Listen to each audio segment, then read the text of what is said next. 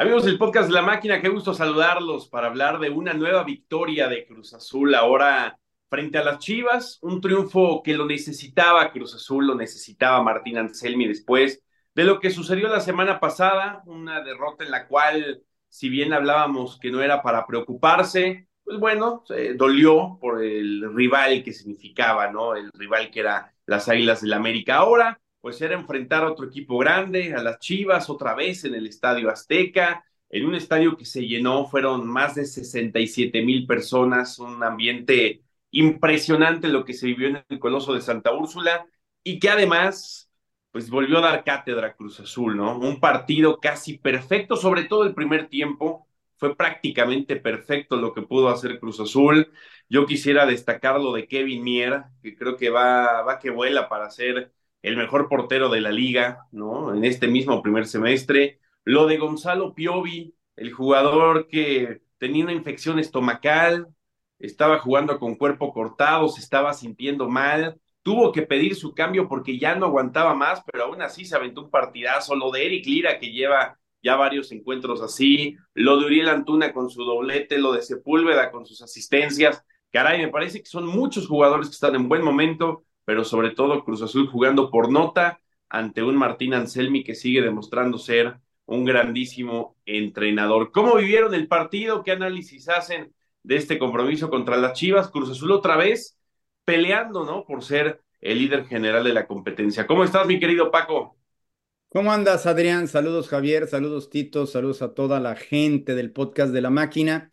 Eh, bueno, lo, lo transmití para Estados Unidos y la verdad fue un deleite hacerlo, ¿no? Digo, evidentemente todos los partidos, eh, todos los juegos, uno trata de hacerlo sin colores de por medio, pero fue un deleite porque el fútbol del Cruz Azul es eso, es, es, es un fútbol, eh, digamos, limpio, es un fútbol de buen toque de pelota, es un fútbol de buena salida. Eh, habrá que recordar que el primer gol es el del servicio de Rotondi para el remate de Antuna, ¿estoy en lo correcto? Sí, el que se bota Sepúlveda. Es el primer gol. Ese primer gol es una joya. Cruz Azul pasea la pelota por muchos lados.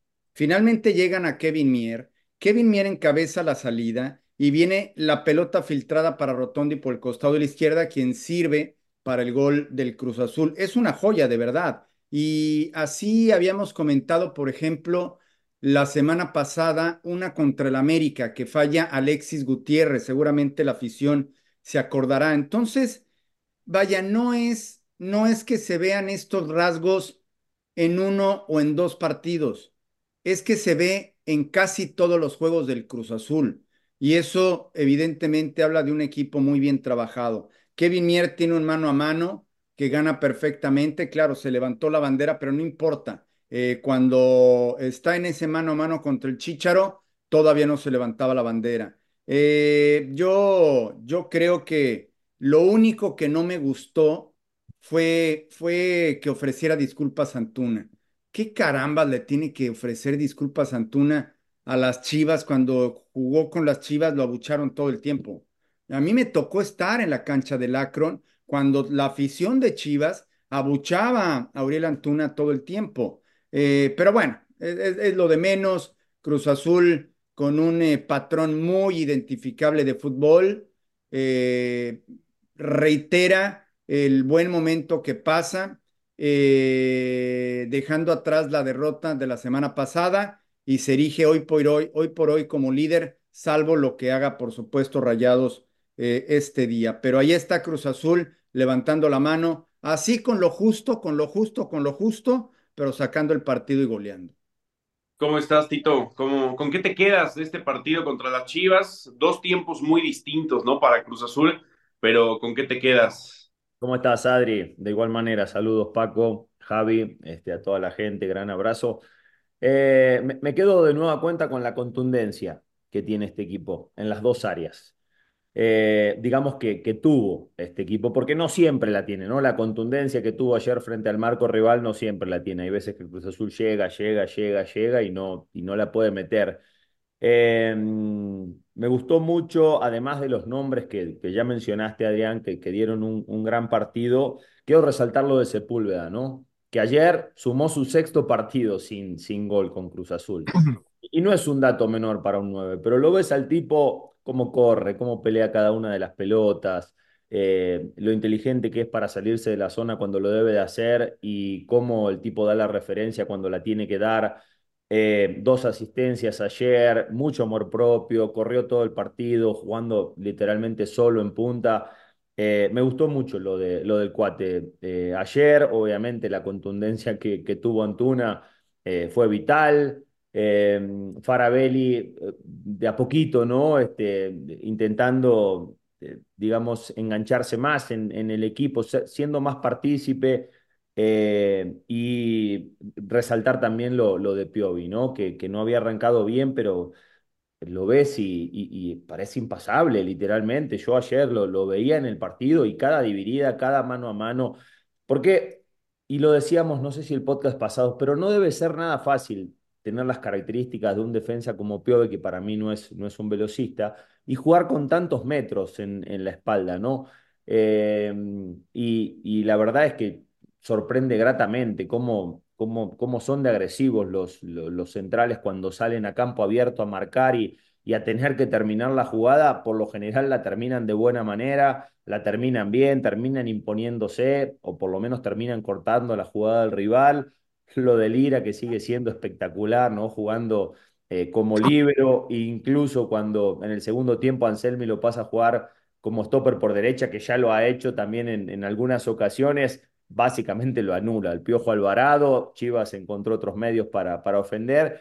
Y después creo que el segundo tiempo, Adrián, este, como bien mencionaba, si bien Cruz Azul cambia la cara después de los primeros 15 minutos, porque al principio creo que que termina dominando y termina generando algunas opciones, eh, opciones más, pero es propiciado mismo por, por el resultado, también porque iba a ser muy difícil mantener la intensidad los 90 minutos. Chivas me parece que ajuste y los ajustes, le, digamos, le favorecen, ¿no? Porque arma línea de 5, porque empieza a meter gente en ofensiva fresca y encuentra los medios por lo menos para, para ofender a Cruz Azul. Y después lo, lo, lo extraordinario que estaba, lo, extraordinaria que está trabajada la línea defensiva, fueras de juegos y fueras de juegos y fueras de juegos, lo pillaron a Macías varias veces, al Chicharito, y al que se pongan, parecieran que, que, mm, que bueno, que, que, que esta condición, que digamos que esta, no sé cómo llamarlo, pero digamos, no, no sé si es estrategia, obviamente es trabajo, ¿no? Porque, porque así lo, lo hace Cruz Azul cada vez que la pelota eh, sale de su campo ¿no? y va hacia campo rival, tiene, la, tiene esa forma de, de, ajustar hacia adelante y eso termina siendo mortal ¿no? para, los, para los delanteros rivales. Eh, era, era, un partido, era un partido importante, ¿no? Era un partido de, de estos que había que pegar un golpe en la mesa y Cruz Azul lo pegó y me parece que eso es, es lo que, con, con lo que me quedo ¿no? de, de anoche. Porque además, Javier, eh, Cruz Azul va a estar en liguilla, ¿no? Pero la parte alta de la tabla está muy cerrada, está muy pareja. Había que dar este golpe, como dice Tito, empezar a despegarse, ¿no? Seguramente en los seis primeros, y que Cruz Azul diga, nosotros vamos a clasificar de manera directa, llegar con un buen margen a las últimas jornadas. Para la siguiente jornada ya estará de regreso Willardita. Así es que poco a poco se acomodan las cosas para Cruz Azul. Y te leía eh, en Twitter, ahí en las redes, Javier, muy optimista, ¿no? Con el juego de Martín Anselmi. ¿Cómo estás, Javier? ¿Cómo están, Adrián, Tito, Paco? Pues mira, hay varios temas que tocaron. Lo del cuate Sepúlveda, yo coincido con, con Tito, además con una inteligencia emocional, porque está siempre en choque con los adversarios y nunca tira un manotazo, eh, nunca reclama. Es un tipo que está concentrado y que sabe cuál es su tarea, ¿no? En este nuevo rol, porque ante la ausencia del toro, pues tiene que ser el hombre que aguante, que se vote, que resista y que se genere de alguna manera a través de sus intenciones los espacios para los hombres que llegan de segunda línea.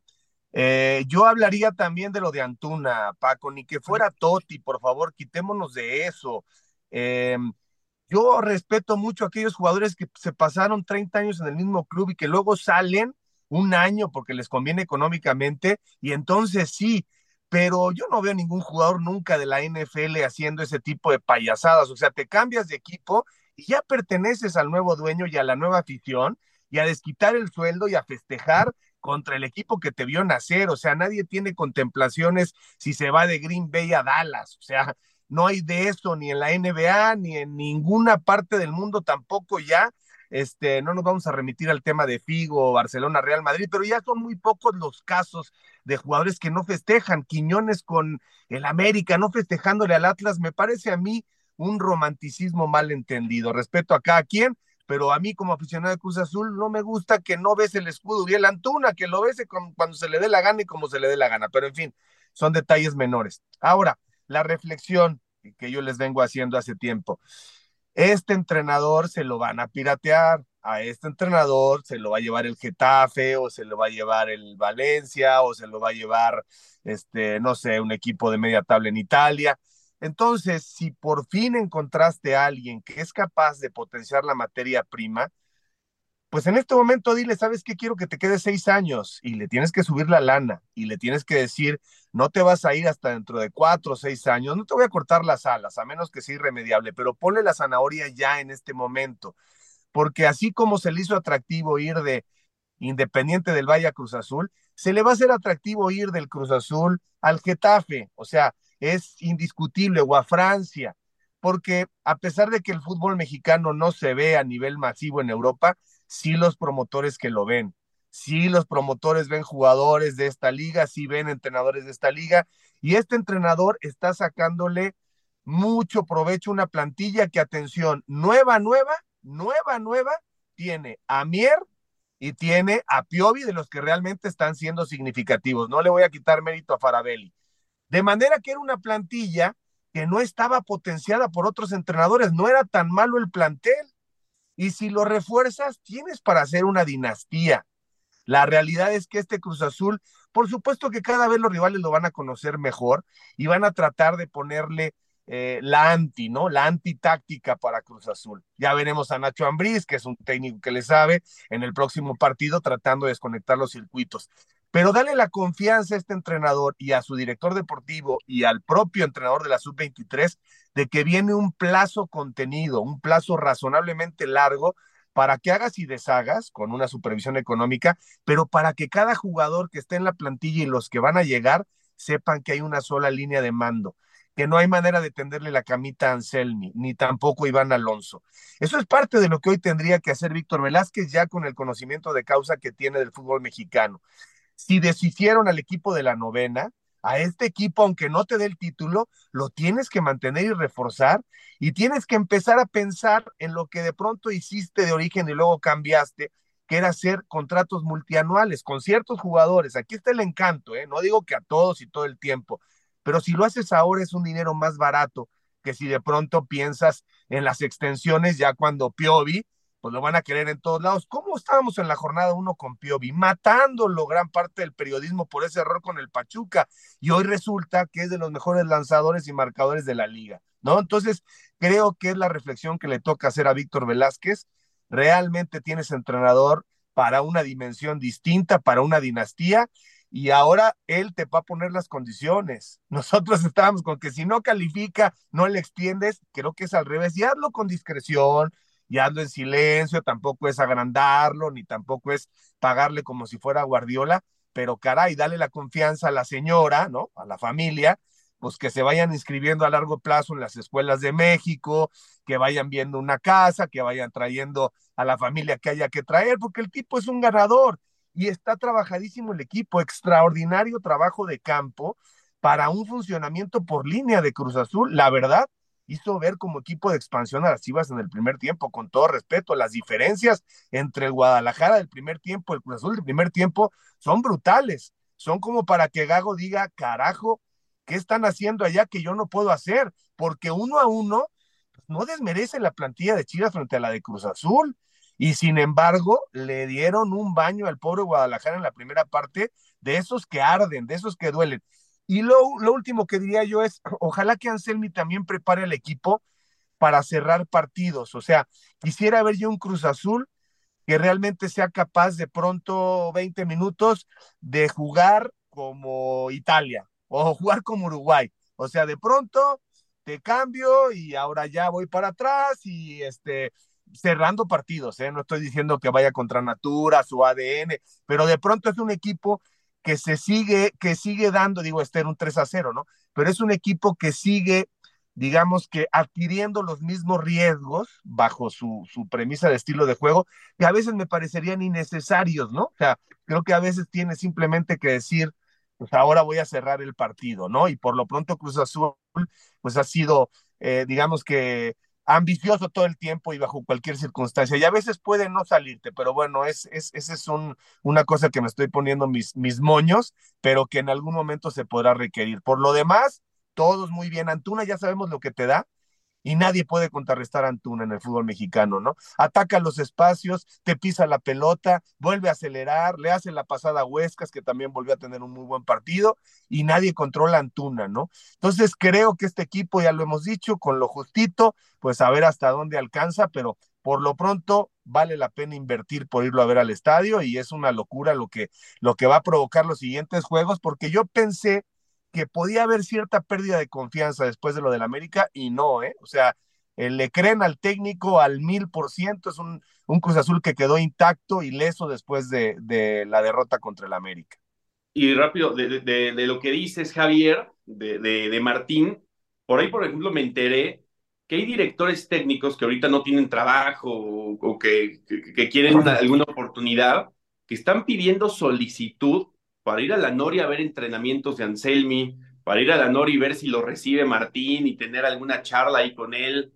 Eh, supe, por ejemplo, que después del partido Cruz Azul contra San Luis, el mismo Leal dice, nos dieron un repasón, pero qué bárbaro, ¿no? ¿Cómo juega Cruz Azul? Vamos a tratar de replicar cosas de Cruz Azul nosotros, o sea, la forma en la cual salen jugando, la forma en la cual ellos eh, sacan el balón, eh, se van conectando, vamos a tratar de nosotros replicarlo, evidentemente no son las mismas características de jugadores, pero creo yo que para llevar 10 partidos en la Liga Mexicana, Martín Anselmi está dejando, no, no sé si una escuela, pero sí cosas muy interesantes que ya los mismos directores técnicos del gremio están volteando a ver, ¿no? Están volteando a ver un proyecto interesante, están diciendo lo que está haciendo Martín Anselmi pues es, eh, es muy atractivo, ¿no? Entonces, ojo en verdad con lo que dice Martín, yo estoy de acuerdo contigo, Javier, van a venir por él, van a venir de ligas importantes y ojo, no solo ligas, ¿eh? selecciones van a venir por él. Cuando estaba en Independiente del Valle, la selección ecuatoriana se acercó a Martín Anselmi y ahora que está aquí, pues no dudo que hasta la misma selección mexicana, si en algún momento se llegara a complicar, ojalá que no, el proceso del Jimmy o el mismo Ecuador que ya lo tiene en la mira, creo que van a venir por él, creo que van a venir por él porque está haciendo un gran trabajo aquí. ¿Cómo, cómo está su situación contractual? Nos decía, si queda entre los primeros seis o si gana el campeonato, se renueva su contrato automáticamente, ¿es correcto? Si, si gana el campeonato, se renueva tres años más. Si okay. queda, si clasifica de manera directa a liguilla en este y el siguiente torneo, que en este ya parece que lo va a hacer, se renueva año y medio más. Hay que recordar okay. que ahorita tiene contrato hasta verano 2025. Qué raro, ¿no? Qué, qué, qué raro contrato.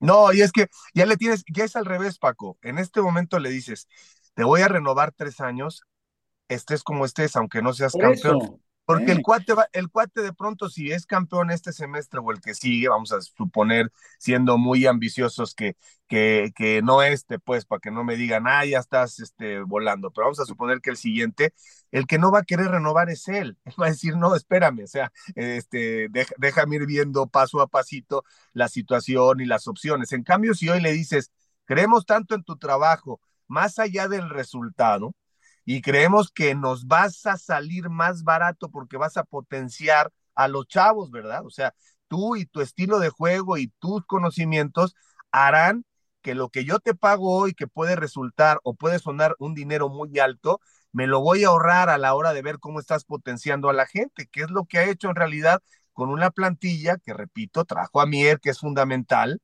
Sin Mier este equipo no jugaría así, y trajo a Piovi, pero los demás ya estaban ya estaban y jugaban con otros entrenadores muy afamados y simplemente no tenían ese nivel de rendimiento. Entonces, falta ver cómo hace crecer a los de la 23 y en ese sentido, pues apuntar a refuerzos más estratégicos en la parte financiera. Si no lo dices, si no le dices ahorita, cada semana que gane el tipo, eh, seguramente se va a alejar más de que quiera renovar por tres años ahora. No, no, no, no con el título en la mano, pero bueno. Oye, Mateo Levi es un tanquecito, ¿verdad?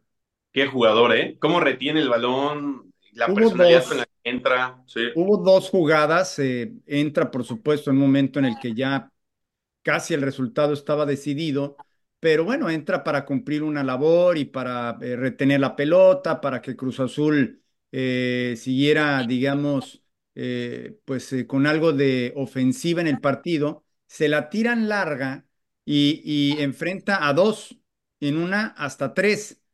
Y o es servicio lateral para Cruz Azul, una de ellas, o termina ganando la pelota dando la vuelta. O sea, eh, es, es- es- me, me- me gusta este jugador. Me parece un jugador de esos que, que te puede dar mucho, con una muy buena mentalidad, con buena técnica y con mucha fuerza para la edad que tiene. ¿eh? Mauro Saleta también, que es el otro chavo que entró ayer. Bien, Hay una por quita, dos, tres jugadores con mucha categoría, ¿no, Tito? O sea, lo- los jóvenes bien, o sea, la verdad es que los jóvenes entran y te están respondiendo. Yo quería preguntarles, porque no sé si estoy exagerando, justamente lo de Mier y Piovi. O sea, ahorita después de 10 jornadas llevan muy poquito. Yo justo le pregunté a Kevin ayer eh, en la Flash, acabando el partido en caliente, le dije, a ver, sé que apenas van 10 partidos, ¿no? Es muy pronto tal vez para hacer esta valoración pero por tus, eh, por tus actuaciones, por lo que se habla de ti, por los, las opiniones de la gente, de, de, los medios, pues tienes todo para crear una historia aquí en la liga, ¿no? Para, para ser un arquero referente.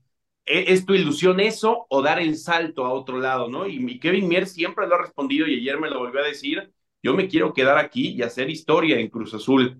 ¿Está Kevin Mier y Gonzalo Piovi en estos momentos para ser los mejores en sus posiciones en la liga o todavía no? Es que han arrancado muy bien, Adrián. Eh, la verdad, digo, ya lo hemos mencionado, pero a mí me llama mucho la atención la jerarquía, eh, la cancha que tiene Kevin Mier a pesar de tener 23 años, la, la seguridad que transmite, eh, digamos, lo, lo ves siempre muy tranquilo, le dan la pelota y viene la presión del rival, se le dejan ir dos o tres y el tipo así muy, con, con mucha cancha, con mucha facilidad, siempre encuentra siempre encuentra la línea de pase y después es una fiera en el mano a mano. Yo creo que, eh, y reitero, lo hemos dicho, los equipos de, los porteros de equipo grande tienen que aparecer cuando te llegan dos o tres veces y Mier aparece siempre. Ayer porque eh, a Cruz Azul, eh, a Chivas lo agarraron varias veces en fuera de juego, como ya lo mencionamos, pero esos remates, hubo un cabezazo de Macías, hubo un mano a mano del Chicharito, hubo varias jugadas que el tipo respondió, a pesar de que se había marcado fuera de juego, pero no lo pudieron batir. Hubo una salida también en un mano a mano este, que, que, que lo hizo realmente muy bien. Y, y eso te, te, transmite mucha tranquilidad, ¿no? Porque dices, ok, lo tienes a Piovi que anda en gran momento. Si no estoy mal, Adrián, ya el partido que viene vuelve Dita, ¿no? Ya vuelve Dita. Ya vuelve Dita después de la, de la suspensión. Lo tiene Salira que está convertido, eh, digamos, en un, en un líbero impresionante, ¿no? Siempre a tiempo a las coberturas, cerrando la espalda de los stoppers. Impresionante el nivel. Y si encima logras pasar ahí o te logran agarrar en, eh, digamos, en, eh, digamos, en buena posición para el rival, lo tienes a Mier que anda en un, en un gran momento. Entonces, son chicos que, que, que, empiezan a brillar también, obviamente potenciados por lo que ofrece Cruz Azul en lo colectivo, pero individualmente los tipos estadísticamente también son de lo mejor. O sea, no lo decimos nosotros, ahí están las estadísticas de la liga, ¿no? En donde Piovi lidera, eh, digamos, eh, muchos porcentajes, en donde Mier también es de los porteros más efectivos. Y, y, obviamente después, como todo, ¿no? Serán medidos por títulos, serán medidos por, por, por las cosas que por lo general se miden siempre los, futbolistas que marcan una etapa en, una institución, pero que el arranque es muy prometedor, de eso no hay ninguna duda. Yo creo que Gonzalo Piovi sí, sí es el mejor hoy por hoy defensa central por izquierda, por rendimiento que hay, eh, digamos, que ha habido en este torneo, ¿no? Luego habría, por supuesto, eh, el Malagón, ¿no? Con, con algunos otros que llevan más tiempo y que han sido consistentes y demás. Pero lo que va del torneo, sí creo que ha sido el mejor central por izquierda. El tema, el tema de Kevin Mier es que se topa, eh, yo creo que con un Luis Malagón muy consolidado, ¿no? Con, con el América. eh, pero no, no pienso en Nahuel, por ejemplo, no creo que Nahuel haya tenido todavía tan buen torneo como el de Kevin. Eh, pienso en Andrada y tampoco. O sea, estoy pensando en Carlos Moreno, por ejemplo, y tampoco. En los que lideran, ¿no? Eh, ahí está, ahí está Kevin Mier para pelear con, creo hasta el momento, con Luis Ángel Malagón, pero a Piovi sí lo veo como, como el mejor, ¿no? Oigan, este Paco, ¿tienes ahí en la mano tu computadora, como siempre? Sí, mira. No, chécate, porfa, un, un tal Cristian Rojas que acaba de rescindir su contrato con Corintias, no sé si lo ubican, pero varios aficionados, vino esto de la afición, me mandaron varios mensajes diciendo, chequen este cuate, chequen este cuate, yo no soy promotor ni conozco a promotores, pero sí sé que, que estaba en Corintias para estar en Corintias y rescinde el contrato, no sé por qué razones, pero este, pues es, yo, yo, yo, no, yo no quito el tema, queda una semanita y este, no quito el tema de, de la posibilidad de contratar un refuerzo, pero, este, pero estoy con esos datos nada más, no he ido a más sobre este jugador, creo que es argentino, este, no sé si Tito lo ubiques, eh, de, qué nivel su currículum, pero sí sé que esta semana apenas se desvinculó de, de Corinthians. Fíjate que no, no, no lo encuentro, pero Corinthians. Es, eh, aparentemente es un Ahorita atacante. que lo encuentre les digo, eh, síganle. Así, ah, un atacante por izquierda, tengo entendido, este, este jugador. Y bueno, la gente de Cruz Azul entiendo que ya lo sabe. ¿Perdón? Matías Rojas. Perdóname, Matías Rojas. Paraguayo, número 10. Ah. Ah, perdón. Ahí está, 28 años. Ni, argentino ni atacante. No, paraguayo. ¿Y qué, este, qué perfil? Es eh, perfil derecho. No, izquierdo. Perfil izquierdo. Pero es volante ofensivo, ¿eh? Volante bueno, ofensivo extremo incluso. Bueno, pero ahí justo era lo que estaba, ¿no? O sea, un, un, una cosa para si te falta Rotondi, este, ¿no? Como no sé. Eh, un, interior puede ser también, ¿no? En el dado caso, por Alexis, por, digamos, por el mismo. para. Lo que me gusta, lo que me gusta, sí, nada más de ver rápido sus estadísticas, es que viene de ser titular con la selección nacional de Paraguay en los más recientes partidos de noviembre del año pasado de los eliminatorios mundialistas. Tiene 28 años de edad, mide 1,80, 16 partidos con su selección nacional. Eso es lo que me gusta. Eh, ya veremos, eh, por supuesto, yo, yo lo he visto poco, de hecho no, no, no lo tengo en, en, el radar de, de haberlo analizado. Narré por ahí un partido de Paraguay de las eliminatorias para VIX en Estados Unidos, pero este, ya, ya, ya lo veremos. Ya lo veremos. Todavía se puede, ¿no? Sí, hasta el 8. de marzo se puede, se puede. Y a ver, y a ver si con el, podcast de la, a ver si con el podcast de la máquina y con esta información no, no, no va América por él en lugar del cabeza, ¿no? el cabeza ya se les fue, ¿va? Pues que está a punto de irse ya a Portland. Mismo equipo que según leo, eh, información de Diego Medina, se llevaría a Berterame cláusula de Verterame, que son 15 millones de dólares. Caray. estos cuates no paran, ¿eh?